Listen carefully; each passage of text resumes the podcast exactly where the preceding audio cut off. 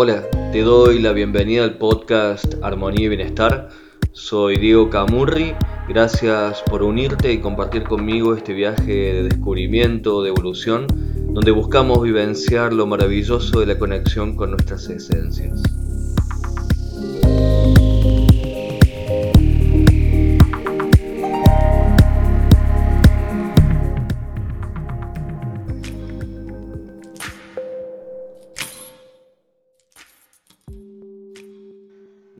Serían los puntos más importantes de esta teoría de lo que es la, la comunicación no violenta y, las claves? Vamos a ver como de a poquito, ¿no? Porque son como varias ideas.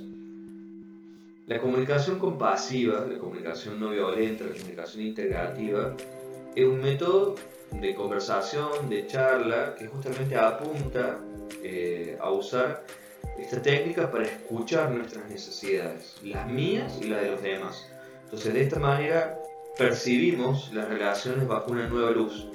Generalmente tenemos una forma de comunicación reactiva, o sea, para responder, para tener la razón más que una conversación, eh, más que una comunicación. ¿no? Esta forma justamente de comunicar vieja, de responder, de reaccionar, de, de intentar imponerse, muchas veces nos lleva a un lugar medio extremo eh, y a veces divide muchísimo a la sociedad en general. ¿no?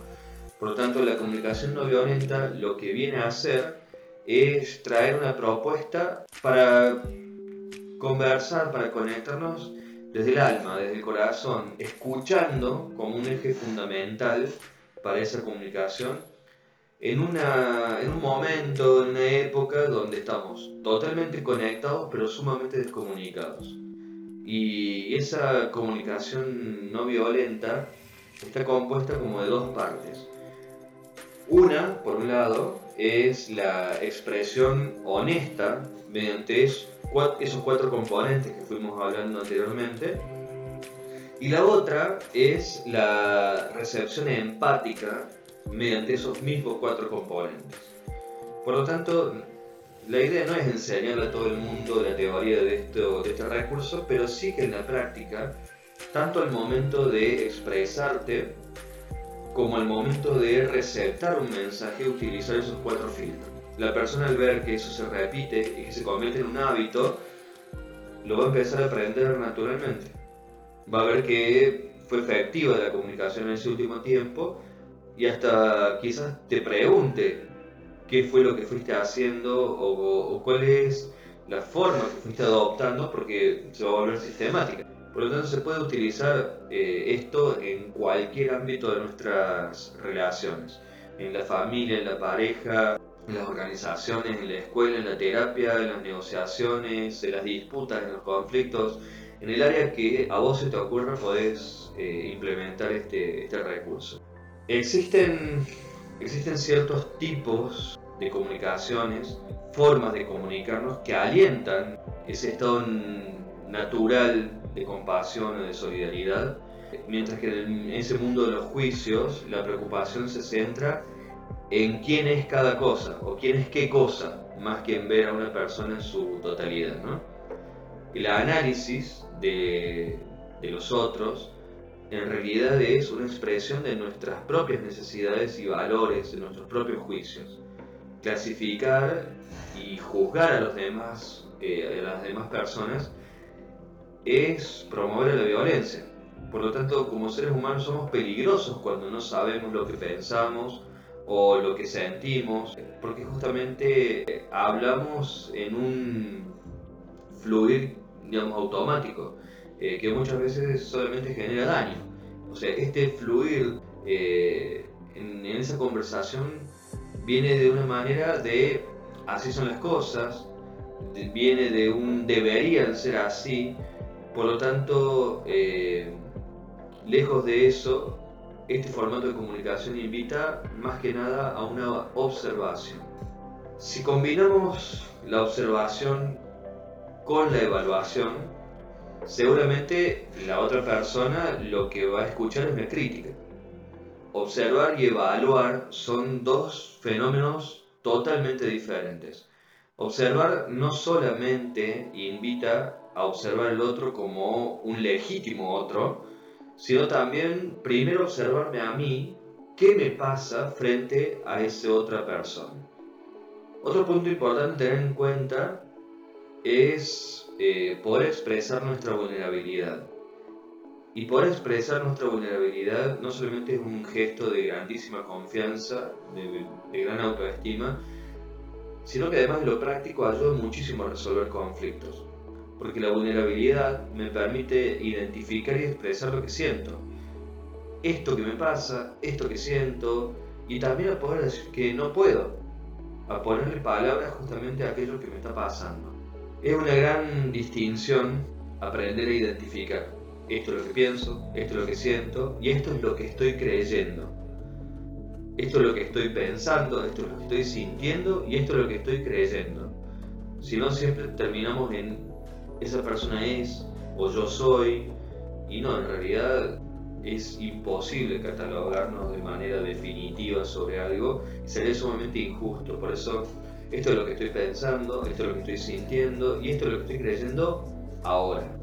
Es cierto que los demás pueden ser un estímulo de eso que yo estoy sintiendo, de eso que está pasando, pero nunca jamás son la causa de aquello que estoy sintiendo y que estoy pasando. Porque en definitiva mucho de lo que tiene que ver con este formato de comunicación invita a asumir la responsabilidad y el protagonismo de nuestras emociones, ya que somos los únicos responsables de aquello que nos está pasando, eh, internamente hablando, ¿no? Y para eso es necesario justamente conectar con aquello que me está pasando, mi necesidad, con el sentimiento que hay justamente por detrás de esa necesidad. El otro me lo puede despertar, pero lo que yo estoy sintiendo viene de mis propias estructuras. Por lo tanto, el aprender a no reaccionar y aprender a estar continuamente conectados no es algo que sea natural ni que venga, digamos, ya de por sí aprendido, es algo que tengo que desarrollar, es algo que tengo que construir, por eso necesito estar encima de todo esto, ¿no?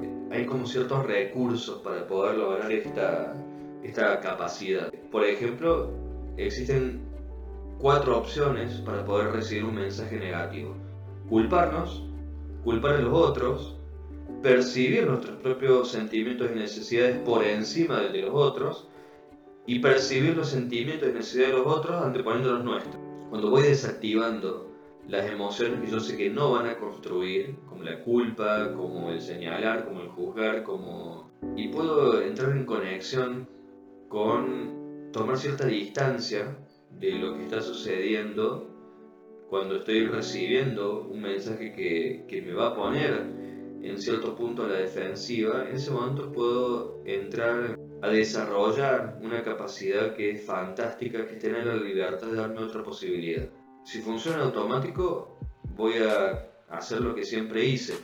¿Qué otras opciones me puedo dar a mí mismo, a mí misma, bajo eh, otros momentos en donde solamente hubiese reaccionado de una forma en donde no me estoy pudiendo respetar a mí mismo en algo que para mí es sumamente fundamental, que quizás en ese momento es la construcción de un estado de paz. Por eso hablamos que las necesidades están en la raíz de nuestros sentimientos. La coordinación de, de acciones con los demás eh, es una parte sumamente fundamental de la vida del ser humano, porque no somos seres aislados, y usar un lenguaje positivo para hacer las peticiones es algo que va a ser sumamente trascendente, va a ser fundamental en todo. La falta de pedidos claros y, pedidos positivos eh, o el uso de el uso de una comunicación confusa o vaga solamente aumenta la confusión interna y genera como consecuencia un momento de depresión, de tristeza, un momento de malestar. Esa justamente esa depresión, esa tristeza, ese pesar eh, la recibimos por esa forma de conversar o de hablar o de comunicarse que mm, es negativa y hasta victimizadora. Cuando solo expresamos nuestros sentimientos a, nuestro interlocutor, a la otra persona, quizás no le resulte claro lo que esperamos que haga.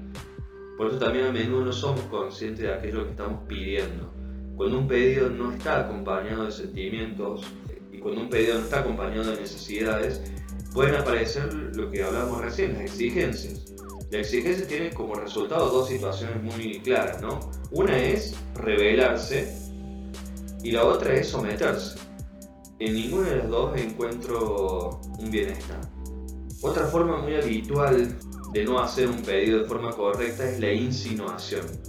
Esto trae como consecuencia la discusión, trae como consecuencia un desgaste emocional y por ende eh, ese malestar, esa depresión que hablábamos recién. Otra es la queja. La queja cae directamente en la manipulación y obviamente en la crítica y obviamente en los juicios, porque en la queja no estoy intentando resolver, estoy solamente victimizándome y quien se para en la queja, lamentablemente, no está buscando conectar con una verdad, está, digamos, arrinconándose a sí mismo en un espacio donde lo que estoy buscando son cómplices, no otra cosa. Por eso la queja es un espacio como muy poco saludable y, son lugares donde a veces es muy apropiado de, implementar límites. La forma de saber si hicimos un pedido de forma correcta es preguntándole al otro si este pedido lo puede confirmar, si ha sido escuchado. Y ahí entra algo que, que cuando se logra eh, conectar con esto, da espacio a algo que es maravilloso en, esta experiencia humana, ¿no? que es la gratitud. Eh, agradecer a la otra persona o, o a las otras personas por ese espacio nuevo de, de conexión, ese espacio nuevo de, de poder interactuar, ese nuevo espacio de comunicación. La gratitud, la empatía, la honestidad siempre van a ser recompensas por un pedido hecho de manera correcta. Eh, una forma justamente de desarrollar la empatía es poder vaciar la mente y poder escuchar con todo el ser, no solamente con los oídos es poder escuchar desde todos los lugares. No solamente es escúchame, sino mírame, observame, registrame, eh, sentime, porque todo lo que tiene para ofrecer, y, en ese momento como pedido, a veces no lo puede comunicar verbalmente porque le faltan palabras, le falta léxico. Entonces, hay cosas que necesita que yo las, las mire con todo mi ser para que yo las pueda interpretar correctamente como él siente que necesitan de ser interpretadas. Otro asunto importante a tener en cuenta es esto de preguntar antes de ofrecer un consejo o de tranquilizar o de contener. Somos seres emocionales y la comprensión intelectual muchas veces bloquea la empatía. La empatía nos permite percibir nuestro mundo de una manera y justamente a poder seguir adelante. ¿no? Bajo esa misma idea se hace muy difícil empatizar con aquellas personas que parecen que tienen más poder o estatus o, recursos. A ver, usamos la, la comunicación no violenta para autoevaluarnos de manera que se promueve el crecimiento y no el rencor hacia uno mismo. La conexión empática justamente nos permite conectarnos con el no, eh, sin necesidad de tomarlo, digamos, como una ofensa personal. Y va, a ser muy importante tener precaución con los juicios, evitar utilizar esto de los mandatos, ¿no? el, formato de léxico de comunicación de los mandatos, el debería, por ejemplo. Eh, los juicios sobre nosotros mismos, al igual que los juicios sobre el otro, la intención sobre la que se basa justamente en, este sentido cuando hablamos de esto sobre los hijos o personas de cuidado o personas que están bajo nuestro cuidado, es la de tener un uso protector de la fuerza eh, para que sea solamente proteger y no castigar o culpar y condenar. Como hacemos recién, nunca nos enojamos por lo que dicen o hacen los otros. Siempre la causa de la ira radica en lo que pensamos, en lo que creemos y en nuestra historia. Eh, y también en los pensamientos moralistas de recriminación. Por eso la ira encierra algo que es muy útil para la vida si esta emoción eh, puede ser, se puede lograr utilizar como despertador para preguntarnos qué es lo que nos está pasando y qué sentimos. por eso creo que es sumamente importante aprender esas cuatro, esas cuatro opciones que necesitamos de escuchar al momento de, de, conectar con la ira, ¿no?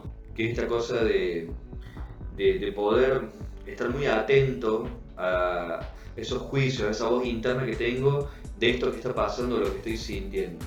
La ira, como toda emoción, puede ser gestionada, puede ser transformada, y para eso eh, están estos cuatro pasos que decía recién, ¿no es cierto? O sea, paso número uno, detenerme, o sea, frenar y respirar profundo. Eso es lo primero que necesito hacer para que la emoción no siga expandiéndose, esa energía psíquica no siga expandiéndose, sino que se contenga. Segundo, identificar los pensamientos que contienen ese juicio que mm, me estoy eh, con el que me estoy haciendo ruido internamente. Tercero, conectarse con cuáles son las necesidades que en ese momento eh, estoy viendo que no están logrando de, satisfacerse. Y por último, animarse, aprender y tratar de conectar el poder expresar nuestros sentimientos y nuestras necesidades no satisfechas. Lógicamente que esto no sale de un día para el otro, pero tengan en cuenta que este es un método que es muy, muy efectivo. Bien, bueno, entonces, repasando. Cuidado con los juicios. Empatizar siempre. La conexión emocional es muy importante. Somos seres emocionales antes que seres racionales. Nuestro cerebro emocional tiene muchísimo más tiempo de desarrollo que el cerebro racional. Por lo tanto, hay una parte nuestra que siempre se va a ver como eh, afectada primero por lo emocional. Y a la hora de, de conversar o de hablar o de poder comunicarse, siempre tomarse el tiempo necesario para tener y desarrollar la paciencia. Eh, incorporando esto de la comunicación no violenta a los, a los hijos o a las personas que están bajo nuestro cuidado, sumo esto del, del temor al castigo físico que impide muchas veces al niño darse cuenta de la compasión que, que existe por detrás, que subyace en las exigencias de los padres. Otra forma de castigo también son las etiquetas, eh, los juicios y en reiterarles también ciertas concesiones que se van logrando. Cuando tenemos, cuando tenemos miedo, cuando tememos el castigo, como seres humanos nos concentramos justamente en las consecuencias y no en nuestros propios valores. El temor justamente al castigo disminuye la autoestima de la otra persona y la, buena voluntad y, la voluntad del otro, el deseo del otro empieza como a estar restringido. ¿no? Entonces, ¿cómo trabaja este, eh, este uso de la fuerza, eh, este, este, uso protector? ¿cómo, lo pongo en, funcionamiento? Generalmente con, eh, con preguntas, con reflexión. Eh, y cómo hacemos para liberarnos de esta programación o esta nueva desprogramación o reprogramación para que nos pueda ser útiles y para poder servir y asesorar a otras personas también. Bueno, básicamente lograr escuchar, como dijimos todo este tiempo, lograr escuchar nuestros propios sentimientos y necesidades, empatizar con ellos y eso justamente nos libera inmediatamente de cualquier eh, emoción de depresión que muchas veces esa angustia nos lleva a reaccionar centrarnos en lo que queremos hacer y no en lo que salió mal. Estas, como dijimos eh, en este espacio, eh, son las bases para ocuparnos por nuestro mundo interior, para poder cuidarlo. Y un tema, un tema que también es importante tener en cuenta es, dentro de la comunicación y dentro de la comunicación, para que no sea violenta, es el asunto de los halagos. Para que los halagos o la comunicación complaciente también, ¿no? O sea, con frecuencia los cumplidos o los halagos también son juicios, aunque muchas veces eh, tienden a ser positivos o, generalmente no tienen otra intención más que ser positivos. La idea es utilizar el agradecimiento eh, o los cumplidos para poder celebrar algo y no para poder manipular. Decir gracias en la comunicación no violenta es esto es lo que hiciste, esto es lo que siento, esta es mi necesidad que fue satisfecha. Por eso, los tres componentes del agradecimiento bajo este formato de comunicación son señalar las acciones que contribuyeron a nuestro bienestar, señalar nuestras necesidades específicas que quedaron satisfechas y finalmente expresar los sentimientos placenteros que son el resultado de la satisfacción de nuestras necesidades. Muchísimas veces se confunde el agradecimiento con la manipulación. El agradecimiento es el estado emocional que permite dar, que permite recibir, que expande, que permite crear. Justamente el agradecer eh, tiene que ver con la gracia. No hay energía más grande que la gracia, ¿no? El agradecer, como se dice, es el agrado del ser. Espero de corazón que este episodio de hoy te haya gustado y que te sea útil de ahora en más. Y si sabes de alguien que esto le pueda ayudar, por favor compartilo, que se expande el mensaje. Espero con mucho placer tus comentarios, críticas, propuestas, sugerencias sobre los temas que desees que incorporemos en los próximos episodios. Muchas gracias por tu apoyo. Para conectarte conmigo, para mandarme tus comentarios, tus críticas, tus propuestas, tus sugerencias, tener una entrevista o una consulta privada conmigo, me podés encontrar en Facebook e Instagram como arroba camurridiego. Sentite libre de contactarte conmigo para lo que desees. Espero que estés muy bien. Te mando un abrazo de alma alma.